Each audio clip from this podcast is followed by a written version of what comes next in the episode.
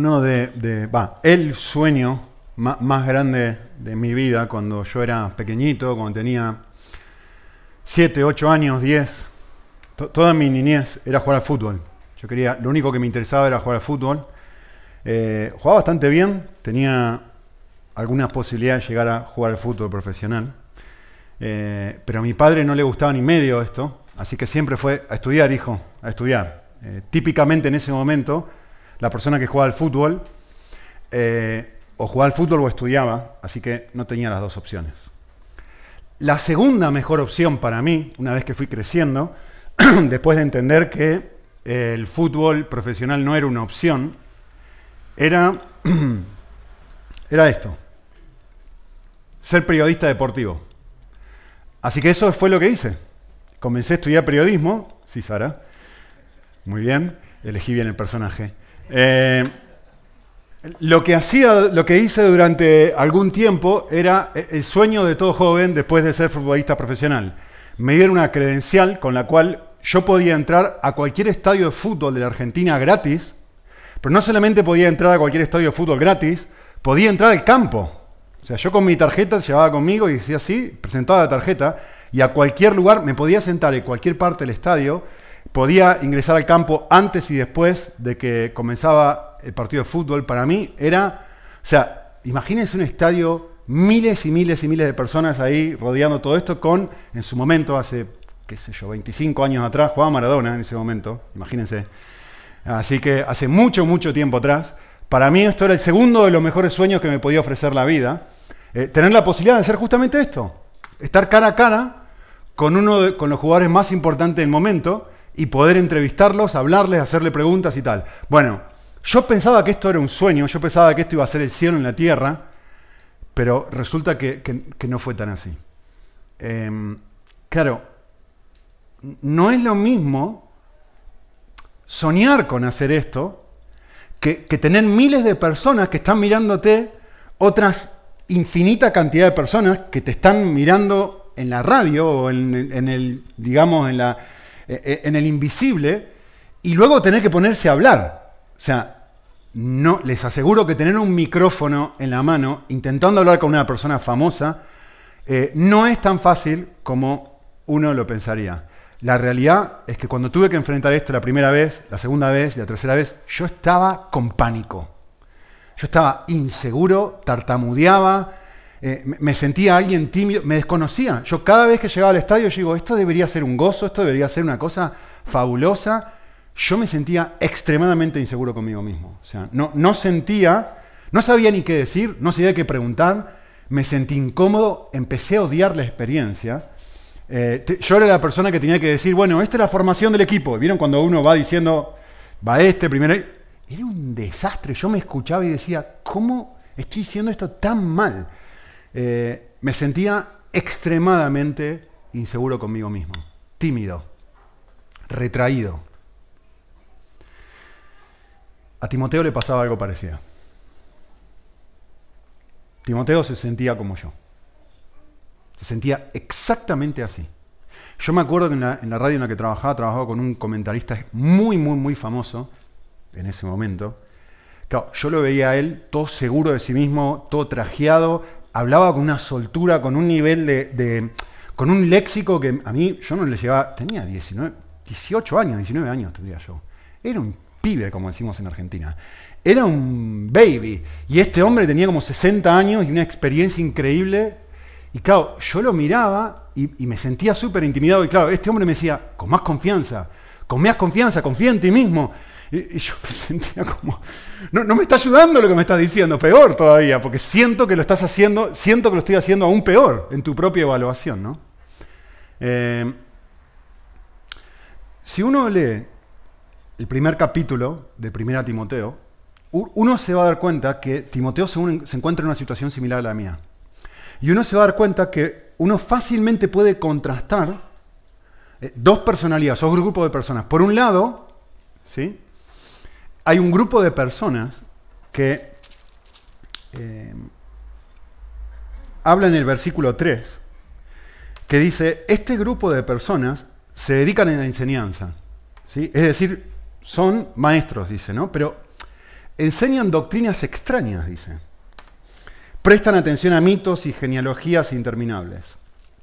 Es decir, este grupo de gente que podríamos llamar pseudo maestros, llamarlo como quieran, falsos maestros, etc.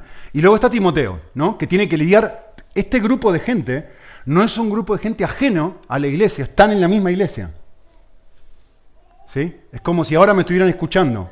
Está Timoteo, que es el pastor de la iglesia, y luego está este otro grupo de gente que también se turnan el púlpito para enseñar.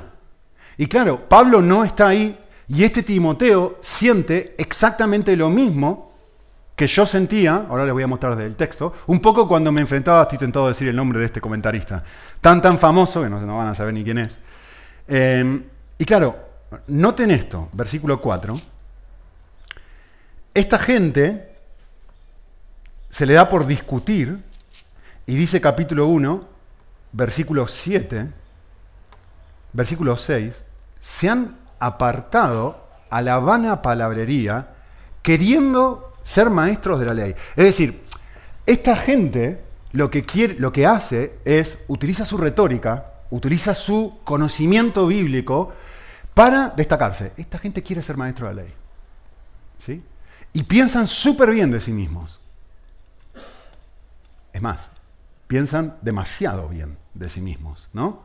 Queriendo ser maestros de la ley, aunque la realidad es que no entienden, dice versículo 7, ni las cosas que dicen, ni las cosas acerca de las cuales hacen declaraciones categóricas. Es decir, se ponen en el púlpito, empiezan a hablar, se creen que son los, las personas que conocen toda la verdad y que la tienen súper clara, y además no solamente eso, sino que discuten con otras personas sobre esto, ¿no? Dice el versículo 4. Y luego tenemos a Timoteo. Ahora, quiero decirles tres cosas a Timoteo antes de compararlo. Tres cosas que habla, nos habla la misma carta. En primer lugar, esto ya lo dijo David en su momento, Timoteo era una persona físicamente débil. En versículo, capítulo 5, versículo 23 dice, ya no bebas agua sola, sino bebe un poco de vino por causa de tu estómago y de tus frecuentes enfermedades. Es decir, este tipo es un tipo debilucho. Físicamente uno lo ve y dice, eh, ¿Vieron que hay personas que imponen físicamente? Que uno los mira como, este hombre era grandote, que yo les digo, este es un hombre grandote, más grande que yo. O sea, un hombre muy grande, súper bien vestido, lo miraba físicamente y imponía. Justo es al revés este Timoteo, justo al revés. ¿Sí? No solamente esto, sino que además Timoteo es una persona de carácter débil. Si ustedes miran en 2 Timoteo 1, 6 al 8, Pablo constantemente está diciéndole, miren lo que dice aquí, Segunda Timoteo, pueden, tienen que pasar sus Biblias un poquito. Segunda Timoteo 1, 6 al 8. Dice, te ruego, Timoteo, que avives el don del fuego que hay en ti, porque Dios nos ha dado un espíritu de cobardía. O sea, justamente por eso. Nos ha dado un espíritu de poder, de amor y dominio propio. Timoteo, no te avergüences. No te avergüences ni del Señor ni de mí. Este tipo, ¿qué le está pasando? Está claro. Tiene vergüenza, por eso se lo dice. No tiene carácter, no es que no le da vergüenza lo que está pasando a Pablo, no es que no le da vergüenza al Señor, no, no. Tiene vergüenza. ¿Sí? No solamente es una tercera característica, muy importante es, es una persona con muy poca influencia. Muy poca influencia. ¿Por qué? Por su juventud. Miren capítulo, 1 eh, Timoteo 4, eh, versículo 12. No permitas que nadie menosprecie tu juventud. Es decir, en ese contexto histórico, una persona de 20 y algo años no tiene nada para enseñarle a nadie. Nada, porque era despreciado a alguien así. Y este chico estaba en una situación donde era físicamente débil, donde tenía un carácter débil, donde nadie le diría, este flaco, ¿qué tienes para decirme? Es como, es como si un chico adolescente hoy se para en el púlpito y se les pone a enseñar a ustedes. Sí, pero, pero te falta vivir mucho para poder decirme algo a mí sobre crianza de los niños, sobre cómo lidiar con el matrimonio, sobre cómo lidiar con el duelo. Pero, pero si tienes 15, 16 años, ¿qué, ¿qué no puedes decir? Todos nosotros estaríamos con esa actitud, ¿o no? Si un chico adolescente se parara aquí el domingo a enseñar. Esto es lo que está pasando con Timoteo. ¿Sí? Entonces, en, en contraste, Timoteo lo que siente es, yo no, ¿quién soy yo para pararme a enseñarle a esta gente? Estoy en la iglesia y digo, pero ¿quién soy yo? Si yo tengo todas estas características, entonces él mismo piensa justo lo opuesto a esta gente. Ellos quieren destacarse y Timoteo siente lo opuesto. Yo no soy nadie. Ellos se creen mucho, Timoteo se cree muy poco. Ellos piensan demasiado bien de sí mismos, Timoteo piensa demasiado mal de sí mismo. Bien, ¿qué es lo que está pasando aquí? Este primer grupo de personas están ciegos a su pecado. Es decir, son incapaces de ver su orgullo, son incapaces de ver que están en una posición de enseñanza porque quieren destacarse, son incapaces de ver la realidad interna de su corazón. ¿Sí? Ahora, Timoteo está ciego a la gracia. Uno no puede ver una cosa, pero el otro no puede ver otra.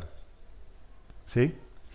Ellos no pueden ver que el estar ciego a su realidad le genera una actitud extremadamente orgullosa. Quieren destacarse. Timoteo no puede ver que esta actitud que tiene lo hace cargar con una realidad de, de culpa, de sentir demasiado su debilidad. De hecho, sus emociones lo oprimen, lo inutilizan. No, no, yo no puedo. Yo no puedo, yo no puedo, yo no puedo. A estas personas los hace insensibles.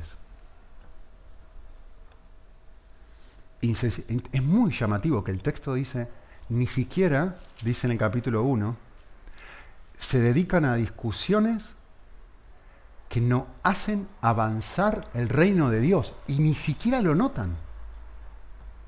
O sea, no se dan cuenta que este querer destacarse, que esta forma no avanza el reino de Dios, no lo notan. A Timoteo, el estar ciego a la gracia, le produce inseguridad. ¿Yo quién soy para decir algo? Miren, e-, el resultado final de esto en ellos es, es la agresión. Pelean todo el tiempo, dice el versículo 4. Discuten por tonterías.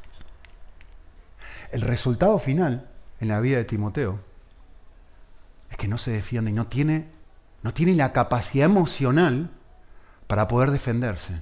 Se queda callado, cuando debería hablar. Es, muy llamativo, ¿no? Porque fíjense esto, lo, que hace el pecado, según la personalidad de uno, ¿no? E, en, en algunos los infla de tal forma que los hace incapaces de escuchar a otros. No, no, no, no, nosotros somos los capos acá. Nosotros somos los que la tienen clara, los maestros. Pero por otro lado, el pecado, otra cosa que hace, es nos apaga, como sucede en Timoteo. De tal forma de que no soy capaz de verbalizar algo que si yo tuviera poder, que si yo tuviera carácter, yo sé que debería decir, pero no estoy diciendo, porque me siento sin autoridad para decirlo, porque me examino, me veo indigno y digo, yo no tengo nada para decir. Es muy llamativo que los dos se están mirando a sí mismos. Uno se mira a sí mismo y yo tengo mucho para decir. Yo la tengo clara. Por lo tanto, no escucho a los demás. Y otro está se mira a sí mismo y yo soy indigno. Yo no tengo nada para decir. Yo soy un desastre. Entonces me quedo callado. Como dijo Rubén la semana pasada, bienvenido a matrimonio. Porque los conflictos, bienvenido a tu trabajo. Bienvenido a tu realidad de vida constante. Porque esto que le pasa a Timoteo, como bien dijo David el primero de los mensajes, esto no es una dinámica que le pasa a los líderes nada más. A él le pasa con otros líderes. A ti te pasa en casa. A ti te pasa en el trabajo. Donde hay momentos donde no te sentís con la dignidad de poder decir algo, ni con la libertad de poder decirlo, sos un esclavo. Y hay momentos donde hay ceguera y estás hablando cosas sobre, haciendo afirmaciones categóricas sobre cosas que no entendés ni medio. Y si uno si realmente pudiera ver las cosas de una forma objetiva y sana, uf, por lo menos yo me doy cuenta, yo miro para atrás y digo, me siento muy reflejado en esta frase. He hecho afirmaciones categóricas, especialmente en el matrimonio, sobre cosas que digo, madre mía, madre mía, hoy con un poquito más de luz miro y digo, uff, que no, que no es así. Bien, este es el contraste. Esta es la realidad con la que nos encontramos en la carta. ¿sí? Lo que Pablo va a hacer ahora es intentar darle una solución a esto. Esto es la lucha que tienen los maestros. Tienen ceguera, no, no, son incapaces de ver lo inflados que están. Y esto es la lucha de Timoteo. Este también está ciego y es incapaz de ver cómo su inseguridad le está impidiendo ser una persona libre. Los dos tienen un problema muy serio. Los dos están luchando con algo. ¿Sí? Y es muy llamativo, es muy, muy, muy llamativo la solución que va a dar Pablo. Porque es una solución total y completamente contracultural y, es una solución que no esperamos. ¿Sí? Yo te pregunto a ti, ¿cómo harías tú para ayudar a alguien que tiene esa clase de autoestima? ¿Cómo ayudarías tú para hacer que esta persona, para lograr que esta persona cambie y la persona que se siente mucho, se sienta poco, o se sienta de una forma correcta, y la persona que se siente poco, realmente se sienta en el valor que debe tener? ¿Cómo lo ayudarías? Y Pablo va a hacer algo muy extraño, muy, muy, muy extraño. Pablo, en este pasaje, justo cuando arranca el versículo 12 y 13, Pablo va a decir esto, mira, yo soy peor, Timoteo, que tú y soy peor que ellos. Eso es lo que Pablo va a decir en este texto. Y esa es la clave para cambiar. Pablo va a decir en versículo 15, eh, palabra fiel y digna de ser entendido por todos. Cristo vino al mundo a salvar a todos los pecadores. Timoteo, peor que tú y peor que ellos, entre los cuales yo soy el primero. Esto es muy extraño. Es muy extraño que, un que una persona con problema de autoestima le digas, mira, acá la realidad es que tú no te entiendes bien tú no has llegado a comprender el pecado en toda tu dimensión. Cuando la tendencia natural sería, no toque inflar a esta persona. Si me siento, ¿qué lo que estaba tratando de hacer este hombre conmigo? Que les dije al principio. Se, llamaba Pablo Pim Plim Plim. Este Pablo, bueno, si no, no sé cómo llamarlo. Este Pablo lo que me decía, tenés que tener confianza en ti mismo, Nicolás. Tenés que hablar con autoridad, me decía. Claro, yo lo miraba y yo me sentía así pequeñito al lado de él. Y que cuanto más intentaba digamos, decirme lo que yo supuestamente tenía que hacer bien, más inseguro yo me sentía, no me servía ni medio. Porque en otras palabras lo que me estaba diciendo es, tú no eres como yo. Tú no tienes la autoridad que yo... ¿No me ves a mí? ¿No ves lo bien que yo hago? ¿No ves la libertad que yo tengo para poder hablar? El tipo no preparaba nada. Y yo me quedaba helado, digo, pero yo tenía que preparar cada una de las preguntas que iba a decir. A ver qué le iba a preguntar a este, qué le iba a preguntar al otro. Claro, lo estaba leyendo. No, no fue un desastre. Yo era un desastre haciendo esto. Pero no era un desastre porque no lo podía hacer, era un desastre porque estaba inseguro. Si yo hablo públicamente todo el tiempo, tenía un nivel de inseguridad tan grande que no podía manejar y lo que esta persona me decía es, cree en ti, cree en ti, cree en ti el mensaje de hoy. El mensaje que escuchamos afuera. Y Pablo va a decir, no, no, no, no. No, no, tú no tienes que creer en ti. Esa no es la solución al problema.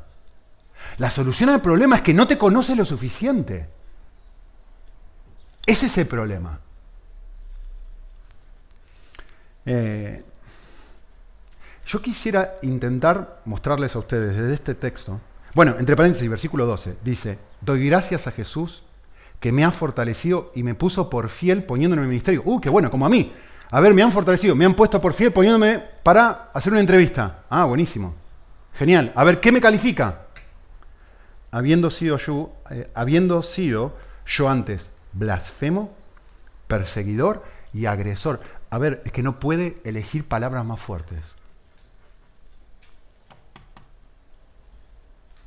Yo era blasfemo. Yo era un, yo era un agresor, era un perseguidor. Es decir, no, no saca su currículum vitae. Hay otras partes donde sí lo saca, ustedes se acuerdan, ¿no? En este lugar que está tratando de ayudar a Timoteo, justo lo que saca es esto. Pero, Timoteo, quiero expresarte algo que ellos y tú comparado conmigo no son nada. Y esto es lo que quiero que yo, que tú entiendas. Miren, vamos a hacer algo. Yo quiero que ahora, un minutito, pienses en en cualquiera de tus luchas más comunes. Me gustaría que pienses en el pecado con el que más veces caes y que te sentís como está en la foto, así. Da igual lo que sea, si está en la lista o no está en la lista. Yo puse, simplemente puse ejemplos. ¿Qué cosas te hacen sentir un fracaso? ¿Qué, cosas te generan inseguridad? ¿Qué cosas cuando te, te autoobservas decís, yo, yo me siento así como vos describías, Nico, en el, en el, en el estadio de fútbol? ¿Qué es? ¿Tu matrimonio? ¿Tu enojo? ¿Tu falta de experiencia espiritual? ¿Tu lucha con quedar bien, con el orgullo? Miren, yo les voy a decir eh, cuál es la forma en la que la sociedad te dice que tú lidies con esto. Esto es la forma antibíblica de lidiar con esto. Pero esta forma antibíblica está tan embebida en la iglesia. Está, yo no voy a dejar de hablar de esto por un buen tiempo. Eh, acabo de volver de, Sudamérica y estuve en tres centros de consejería bíblica diferentes. Y ninguno de los tres centros de consejería entendía esto. De hecho, en los tres centros de consejería me dijeron exactamente lo mismo que voy a poner ahora. Y esto es completamente antibíblico. Y cuando lo entendieron, así decían, gracias. Gracias. Yo te voy a decir cómo la sociedad lidia con esto. Estás así, ¿no? ¿Cuál es la frase favorita? Hay dos, las voy a ejemplificar las dos. ¿Cuál es la frase favorita de hoy? Miren, la frase favorita es esto. Tenés que aprender a perdonarte a ti mismo. Esto es lo que escuchás todos los santos días en todo, en internet, en las redes sociales, en los medios, incluso dentro de la iglesia. incluso dentro de la iglesia, tenés que aprender a perdonarte a ti mismo. Es decir, eh, tus fracasos, tu pecado, el, problema es que no has aprendido a perdonarte a ti mismo. Yo, yo, a ver, estaba dialogando con un pastor y fue muy lindo porque cuando él dijo esto, eh, y yo se lo, se los puse como se lo voy a poner a ustedes, le, le hizo clic. Yo les hago una pregunta, la misma pregunta que le hice este hombre. Yo les pido a cualquiera de ustedes que cite un versículo en toda la Biblia que dice que debes aprender a perdonarte a ti mismo. Uno. Hacer un escaneo mental de toda la Biblia. Donde dice que uno tiene que aprender a perdonarse a sí mismo. Esto es un concepto ateísta. Esto es un concepto ateo. Esto es un concepto psicológico humanista de una persona, como no existe Dios, pero todavía me sigo sintiendo mal conmigo mismo, ¿qué hago? Pues mi única audiencia soy yo. Entonces lo que tengo que hacer es aprender a perdonarme a mí mismo. Porque no hay nadie más a quien le toque rendir cuentas. Entonces, si tú no crees en Dios, genial, esta es tu solución. Porque la realidad es esto, miren, esto funciona así. Esto funciona de esta forma. Tu padre, tu sociedad, tu subcultura te ha enseñado que tú tienes que llegar a un determinado estándar. Y ninguno de nosotros llega a ese estándar, por eso nos sentimos un fracaso. Tu padre te dice, te tienes que portar de esta forma, tú no te portas de esta forma. Tu sociedad, tu colegio te dice, tienes que sacarte esta nota, tú no te sientes, tú no te sacas esa nota, porque nadie se saca 10 en todo. La facultad te dicen que tienes que... No, tú tampoco llegas. En el, trabajo tienes que... Y nunca nadie, ninguno de nosotros llega. Ninguno de nosotros llega. Entonces, ¿qué es lo que hay que hacer? ¿Cómo se soluciona esto sin Dios? Es muy simple. La forma de solucionar esto sin Dios es eliminar todos los estándares. Y darte cuenta, te han impuesto esto. Entonces, como te lo han impuesto, debes eliminar todos los estándares. ¿sí? Al eliminar todos los estándares no te sentirás mal contigo mismo y aprenderás a perdonarte a ti mismo. Pero la realidad es, esto no funciona, esto no es así. No hay un solo ser humano que pueda vivir de esta forma. Perdón, siempre uso a cristiano, lo siento. Pero es que representa en macro lo que todos lidiamos en micro. Este hombre está constantemente frustrado por no llegar a sus propios estándares de excelencia. se siente un fracaso, entonces tiene que estar probando constantemente haciendo goles y ganando champion y balones de oro y todo. Soy bueno, soy bueno, soy bueno, soy bueno, soy bueno. Y nunca llega, no importa si tiene, ¿cuántos tiene? ¿Cinco? ¿Cinco? No importa. Y aunque tenga 20, no siente que llega. No hay forma de llegar. Es el tipo más exitoso del siglo XXI, después de Messi. Tenía que decirlo, ¿qué va a hacer? No, no. Pero es una persona, es, que es así. Y si buscas una modelo, le va a pasar exactamente lo mismo. Tengo una, hay una modelo en Argentina, mi época, que era una belleza. Y esta chica, si vos la mirás hoy, se arruinó la cara. Se arruinó la cara. Pero no es que se la arruinó ahora de vieja, se la arruinó de joven. Porque la chica era la modelo más famosa de la Argentina. No me acuerdo su nombre ahora. Hacía todas las propagandas de Quilmes. Los argentinos se van a acordar. Eh, todas las propagandas de Quilmes, de la, cerveza más importante de Argentina. Y esta chica, aún así, de jovencita empezó a arreglarse acá, a arreglarse acá, a arreglarse la boca, hacerse... Se dejó, parece guasón. Pobrecita, pobrecita, te rompe el corazón. Porque aún de joven, no es que lo hizo de vieja, ¿eh? de jovencita, nunca llegaba, nunca llegaba, nunca llegaba, nunca llegaba. No funciona. Esto no funciona.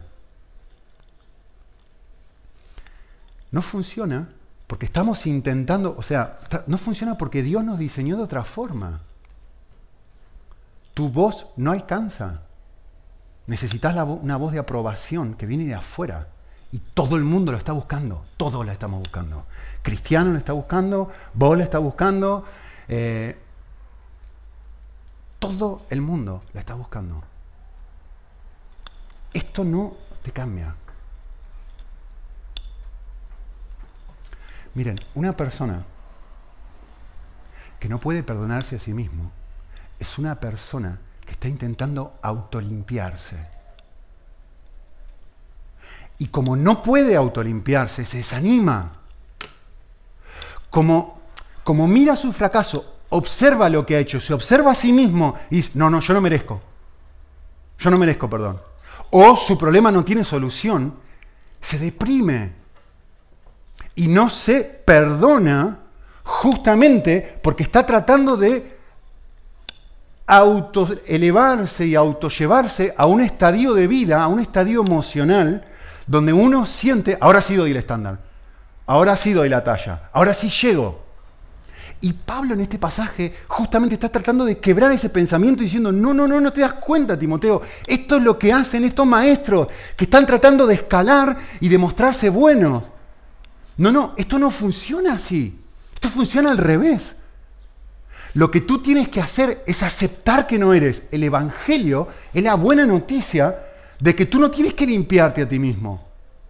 De que tú no te tienes que merecer algo para recibir perdón. El Evangelio es la buena noticia de que tú no tienes que buscar la solución a tus problemas existenciales. Es que si alguien ya lo ha hecho por ti, entonces el desafío no es que debes aprender a perdonarte a ti mismo. El desafío es aprender a entender que ya has sido perdonado. Eso es lo que dice la Biblia, eso es lo que dice el texto. Pero son dos cosmovisiones completamente diferentes. Una se enfoca en lo que yo tengo que hacer para solucionar mis problemas, la otra se enfoca en una solución que ya fue hecha por mí. En lo que Cristo hizo por mí. Una se enfoca en donde yo me esfuerzo y yo trabajo, la otra se enfoca en donde yo recibo. Y cuando recibo me asombro, digo, ¿en serio? Pero no has visto mi fracaso, pero no has visto que he vuelto a caer en lo mismo, pero que es la decimonovena vez que caigo lo mismo en la misma semana. Sí, y aún así es perdonado. ¿Pero no has visto mi mentira? Sí, pero ¿no viste que fui un blasfemo, un perseguidor y un agresor? Sí, pero aún así se me mostró misericordia, dice el versículo 13. El desafío es eso, es cambiar el chip en la cabeza. Hay otra forma en la que esto se dice, y voy a decir lo mismo de otra manera, pero me parece tan, tan, tan relevante. La, otra forma, el otro eslogan, la otra manera en la que la sociedad te dice, tú, ¿cómo tú lidias con esto? Es esto. Ah, lo tengo acá. Ah, acá está. Tengo que aprender a amarme a mí mismo. Este es el segundo.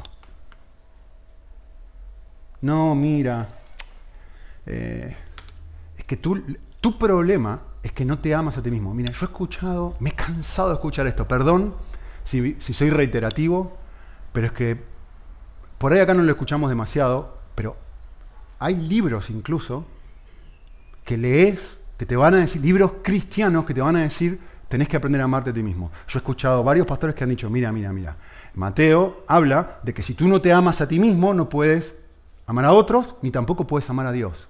Porque ahí hay tres mandamientos de Mateo 22. Por favor, por favor, no digamos burradas. Por favor, miremos el texto juntos. Por favor, lean el pasaje, Mateo 22, 37 39. Porque es una burrada lo que se está diciendo. ¿eh? No quiero, quiero, elegir una, quiero elegir otra palabra, pero quiero ser educado. ¿sí? Es una barbaridad, es una herejía. Escuchen.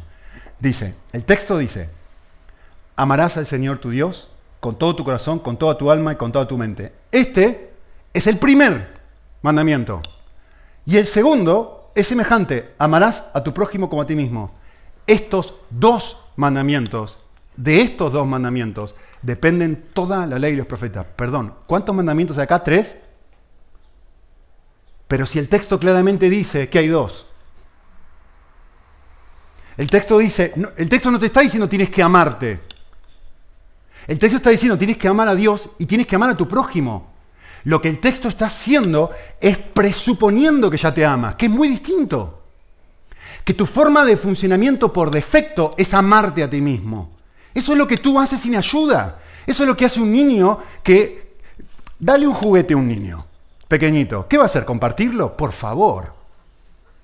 Por defecto, el niño se lo guarda para sí y no quiere compartirlo. Así funcionamos. La, la Biblia lo que hace es decir, ¿Cómo ya lo haces contigo? Está presuponiendo que tú haces esto. ¿Sí? Es decir, lo que Jesús está diciendo es, tú tienes que llegar al punto donde amas a Dios y a tu prójimo con el mismo nivel de amor que te amas a ti mismo. Eso es lo que el pasaje está diciendo. Por favor, entendamos bien la hermenéutica. ¿sí? Entendamos bien cómo interpretar el pasaje. Pablo va a decir otra cosa. Pablo va a venir aquí y nos va a decir, yo soy peor que el peor de los pecadores. Yo fui un blasfemo, un perseguidor, pero lean lo que dice el versículo 13 porque acá está la buena noticia.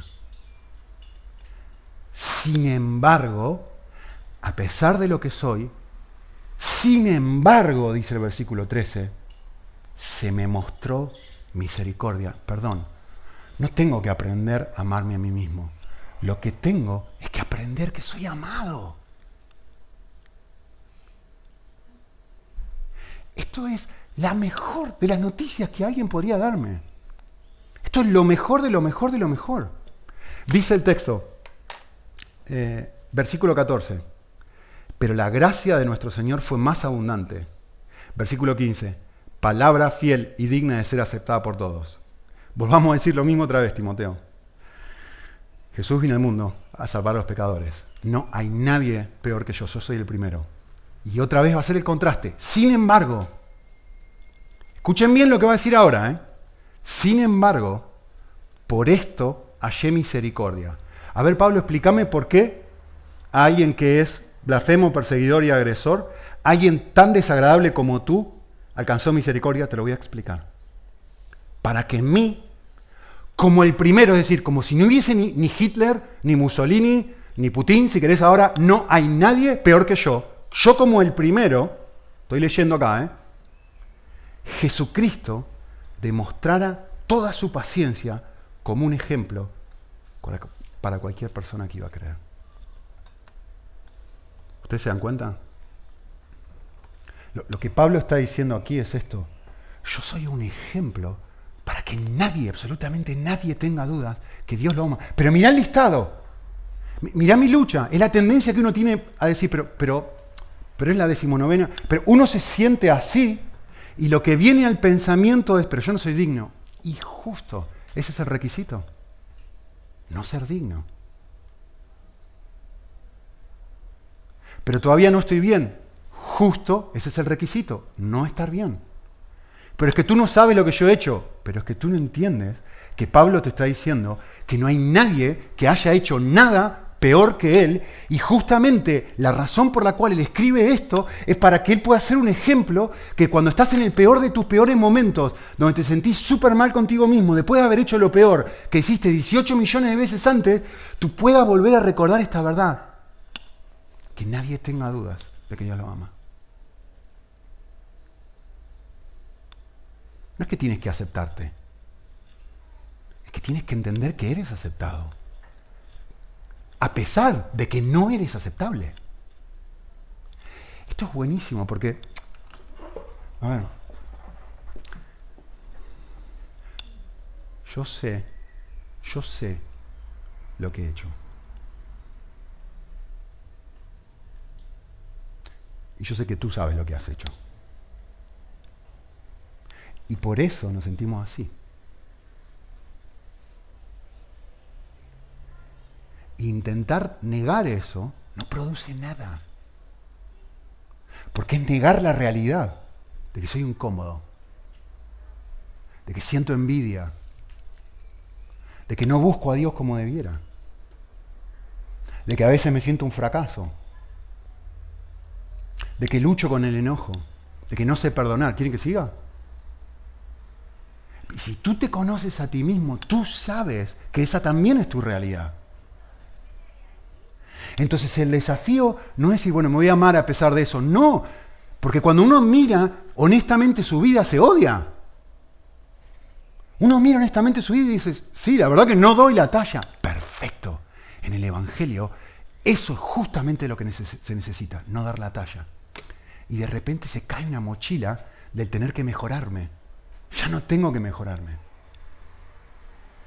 ¿Por qué? Porque de repente me doy cuenta de que Dios me ama a pesar de esto.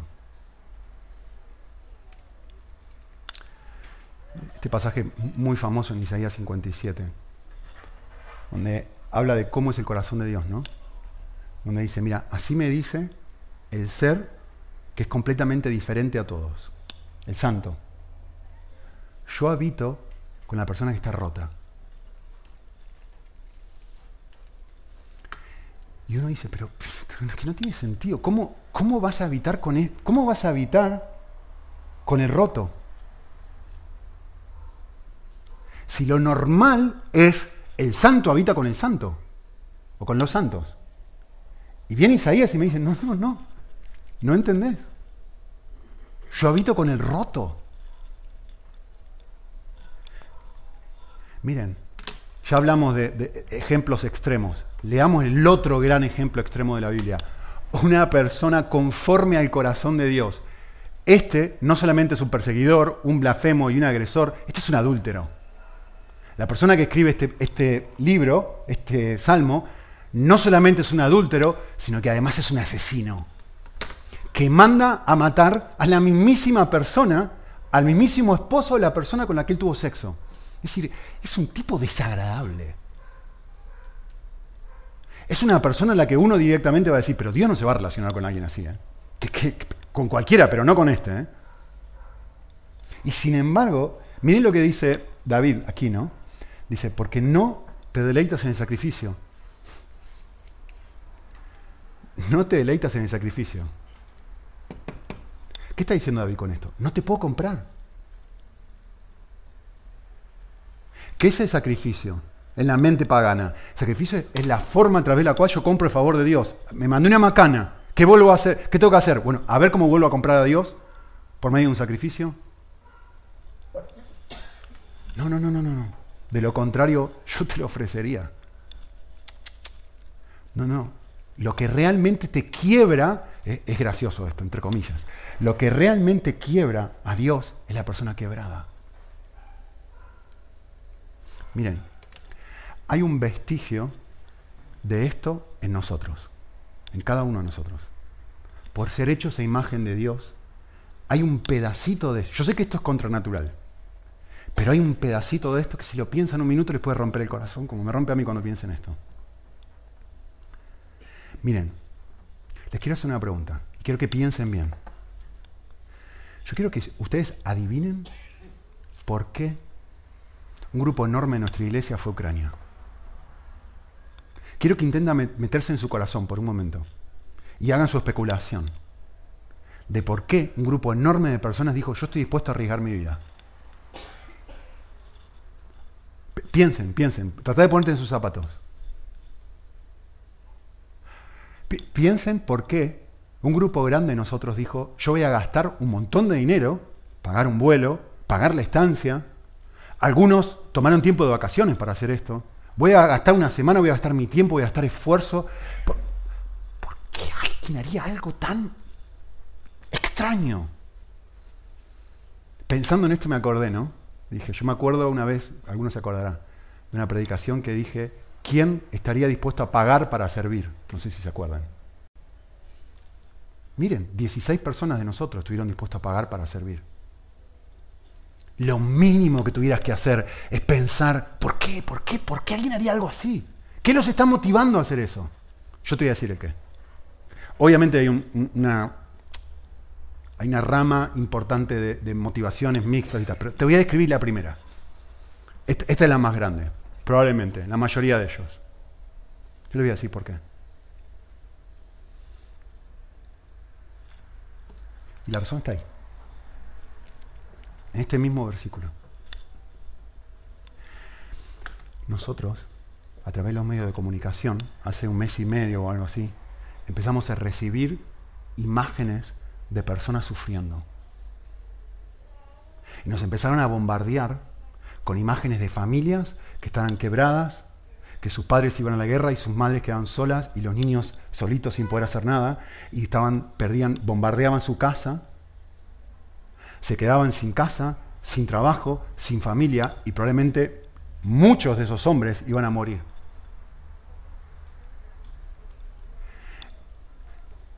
¿Saben lo que genera eso en el corazón de lo que generó en cada uno de nosotros y en el corazón de toda la gente que fue? Exacto, compasión. Vimos, esto, lo, esto esto lo hizo los medios de comunicación, vimos dolor en la tele y nos hizo llorar. Y nos quebró. Y nos pusimos en su lugar y dijimos, si a mí me pasa eso, no pues, yo tengo que hacer algo. No, no puedo quedarme tranquilo, yo tengo que hacer algo.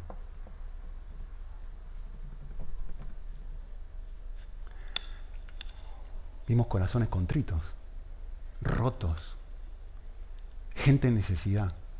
Por eso digo, esto es un vestigio de haber sido hechos imagen de Dios. Cuando vemos a alguien roto, te quiebra, a cualquiera. Te quiebra que te mueve a qué? A la compasión. Y Dios hace esto con nosotros. Me acordé de esto mientras estábamos cantando las canciones. ¿Se acuerdan que les dije que trabajé de periodista deportivo? No me voy a olvidar más. Año 1995. Eh, yo estaba en el estadio, mira Sara, estaba en el estadio de mi equipo contrario, siendo periodista deportivo. Y ellos estaban jugando el último partido y solamente tenían que empatar para salir campeones. Estudiantes Gimnasia. Los que escuchen esto en Argentina se van a acordar. Escuchen esto. Gimnasia en Argentina nunca en su vida salió campeón. Nunca. Eso me, causa enorme placer a mí. Nunca. Esto es como si, si sos del Barça, que el Madrid nunca salga campeón, y si sos del Madrid, que el Barça nunca salga campeón. ¿Sí? Escuchen, pero escuchen esto, escuchen esto. Estaba en el estadio y lo único que esta gente tenía que hacer era empatar. Venían ganando todos, los partidos. Lo único, jugaban con un equipo. Eh, lo único, estaban todo el estadio de azul lleno de gente, pero ya tenían todos los fuegos artificiales preparados, todo listo para celebrar un empate necesitaban. Y yo era el único estudiante que estaba ahí, siguiendo la escena. Y no me olvido, yo estaba sentadito mirando el partido. No me acuerdo el minuto, pero ¡pam! Gol del otro equipo yo hice así, me fui atrás y una alegría, un gozo terrible, un gozo que no le puedo explicar, perdieron. No salieron campeones. Era, vale, pero yo les quiero explicar lo que pasó después. Lo que pasó después fue esto. Yo tenía que salir, hacer entrevistas y hablar con la gente. ¿Y saben lo que encontré? Encontré gente llorando, destrozada destrozada emocionalmente. ¿Y saben lo que hizo eso? Me quebró. y sentí compasión. A ver si me entienden. De mis enemigos. De la gente a la que uno normalmente no sentiría compasión. De la gente a la que uno no quiere que le vaya bien. Sentí un, y dije, pobrecito, ojalá hubieran ganado. Digo, haría cualquier cosa con tal de que ganen, pobrecito. Porque justamente cuando estás delante de un espíritu, de alguien que tiene el corazón quebrado, te quebranta. ¿Ahora entendés por qué lo que necesitas es aceptar tu quebranto? Porque cuando estás delante del perfecto, lo que tenés que ser no es perfecto. Lo que tenés que estar es quebrantado. Y cuando estás humildemente quebrantado delante de Él, aceptando tu realidad, sin esconderlas, sin poner, sin excusa, eso derrite el corazón de Dios, como derrite mi corazón, como derritió el corazón de la gente que fue a Ucrania, ver el dolor de otros. El quebranto te quebranta. Eso es lo que dice estos pasajes. Y así es Dios. Esto es un vestigio de cómo es Él. Les quiero leer unas últimas cositas. Eh, Thomas Goodwin escribió esto. Completar la frase. El gozo, el consuelo, la felicidad y la gloria de Cristo aumentan y se intensifican cuando Completar la frase. Cuando me porto bien. Cuando oro. Cuando no hago nada malo. Él dijo esto. El gozo, el consuelo, la felicidad y la gloria de Cristo aumentan y se intensifican cuando muestra gracia y misericordia cuando perdona, cuando alivia y consuela a sus seguidores aquí en la tierra. ¿De dónde sacó eso? De la Biblia. Lucas 15, Jesús lo dijo tres veces. De verdad te digo, hay más gozo. No es que otras cosas no le causen gozo. ¿eh? Por supuesto que si leo mi Biblia le causa gozo a Dios. Hay muchas cosas que le causan gozo a Dios. Pero noten lo que dice el texto. Hay más gozo en el cielo por alguien quebrado, por alguien arrepentido, que por 100, que por 99 que no lo necesitan. Miren, les leo algo. Un médico viaja a lo profundo de la jungla para brindar atención médica a una tribu primitiva que parece una enfermedad contagiosa. Le han enviado su equipo médico. Ha diagnosticado correctamente el problema y los antibióticos están disponibles. Es rico y no necesita ningún tipo de compensación financiera. Pero a medida que, a medida que trata de brindar atención, los afectados se niegan. Quieren cuidarse a sí mismos. Quieren ser sanados en sus propios términos. Finalmente, algunos jóvenes valientes dan un paso adelante para recibir la atención que se les brinda gratuitamente. ¿Qué siente el doctor? siente el doctor? Alegría. Su alegría aumenta en la medida en que los enfermos acuden a Él en busca de ayuda y sanidad, porque esta es la razón por la cual viajó. ¿Cuánto más si los enfermos no son extraños, sino su propia familia? Así es con Cristo. Así es con Cristo cuando vamos quebrados. Así funciona su corazón, así responde su corazón cuando voy delante de Él diciendo, sí, no me excuso. Esta es mi lucha. Y, y dice una cosa aún más interesante, y con esto voy a terminar.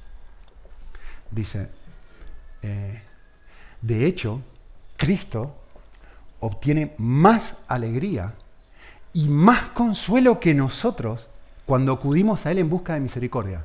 Es decir, no, solamente es que nos consuela a nosotros, no solamente que nos pone alegre a nosotros, sino que además Él obtiene más alegría. Él dice, Él se regocija más de lo que nosotros jamás podríamos hacerlo. Y les voy a dar un ejemplo de por qué. Miren, no, sé si han visto esta película, es muy vieja, pero es muy, muy, muy buena. Muy buena. Se llama El niño eh, con el pijama de rayas. No sé si alguien la ha visto. Mírala, porque te va a romper el corazón. Em, esencialmente es la historia de una familia nazi eh, durante la Segunda Guerra Mundial. El padre de familia es un oficial nazi y tiene eh, un niñito, pequeñito, bueno, una niña también, eh, y, se, y, se, mudan de Berlín y se van, se mudan al lado de Auschwitz, a un campo de concentración. Y él, esencialmente el padre, está a cargo de todo, ¿no? Claro, este niño en su inocencia no entiende nada de lo que está pasando. De hecho, le dicen que van de vacaciones o que es una aventura, que la va a pasar súper bien, no sé qué. Claro, el niño no entiende nada. Y claro, se va al bosque a jugar y de repente en un momento se choca con este alambre y ve toda la gente que está ahí y no entiende por qué están todos en pijama. Dice, ¿qué, ¿qué, les pasa? ¿Por qué están vestidos así? ¿no? Y de repente se encuentra con un otro niñito de su misma edad y los dos tienen la misma edad y se empiezan a hacer amiguitos. Bueno, la, película se desarrolla la amistad de estos dos niños inocentes que no están entendiendo nada de lo que está sucediendo, pero uno vive una vida de lujo y el otro vive una vida de tortura y condenación. Yo quiero hacerles una pregunta. Yo quiero que piensen que ustedes fueran el padre o la madre de este niño judío, que está viviendo una experiencia de terror en un campo de concentración. ¿Sí? Y yo quisiera que pienses un momento que de alguna forma ahora tú eres capaz de liberar a tu hijito, aunque no puedes liberarte a ti mismo. Yo te hago una pregunta. ¿Quién va a tener más gozo? El niño que no termina de entender todo lo que está pasando, que no termina de entender el costo de lo que a ti te lleva lograr que sacarlo de ahí, que entre paréntesis tú te quedas adentro, parte del costo, o el Padre. ¿Quién va a tener más gozo? Respuesta obvia, ¿no? ¿Por qué? Porque el Padre es el único que comprende la plenitud del costo y de los beneficios del rescate. El Padre es el único que entiende en el nivel que corresponde todo lo que a Él le costó, lo mismo Dios, y todos los beneficios que te produce a ti vivir fuera de esta situación. Por eso Goodwin dice lo que dice. La gloria y la felicidad de Cristo aumentan aún más a medida que sus seguidores son cada vez más expuestos a su muerte y a lo que ésta logró.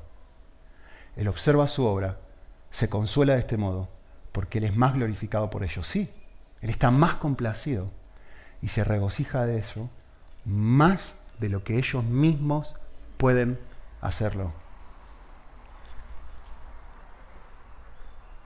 ¿Cuál es el resultado inevitable de esto? El último versículo, versículo 17. El versículo 17 es una anomalía en la carta. El versículo 17 no debería estar ahí.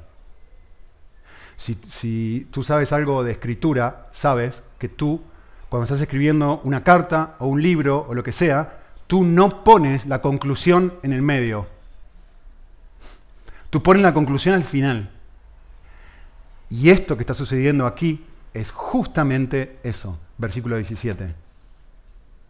Pablo no se puede aguantar para terminar el libro para decir esto es fabuloso. Por tanto, al Rey eterno, inmortal, invisible, único Dios, a Él sea honor y la gloria por los siglos de los siglos. Amén.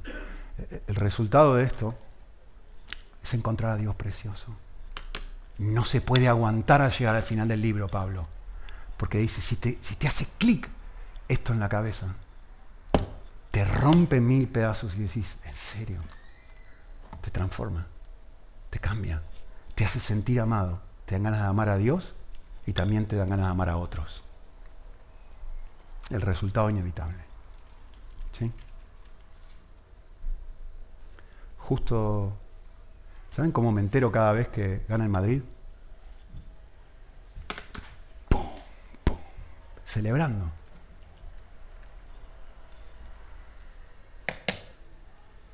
Supuestamente las canciones que cantamos antes, el objetivo que tienen es exactamente eso celebrar. Celebrar esto. Una mochila que se saca de mí y digo, soy el ser más amado del planeta. El Dios del universo murió por mí. No puedo hacer otra cosa que celebrar. Así que, ¿por qué no cantamos la misma canción que cantamos hoy, pero con otra intensidad? ¿Sí? Oramos un segundo. Señor, que un poco lo que dije al principio, ¿no? Es, saber lo que ya sabemos, pero verlo de otra forma, verlo de una forma fresca, verlo de una manera en la que tu espíritu abre nuestros ojos y nos hace decir, en serio, en serio, en serio. Hay una libertad nueva en conocer tu amor, Señor. Gracias por el Evangelio. Que nos penetre, nos toque y, nos ayude, nos libere y nos dé la capacidad de, generar una autoestima y una, eh, una autopercepción que está forjada no en lo que nosotros hemos hecho bien, no tapando el desastre que hemos hecho mal, sino aceptando lo increíble que es tu amor a pesar de nosotros. En Cristo Jesús.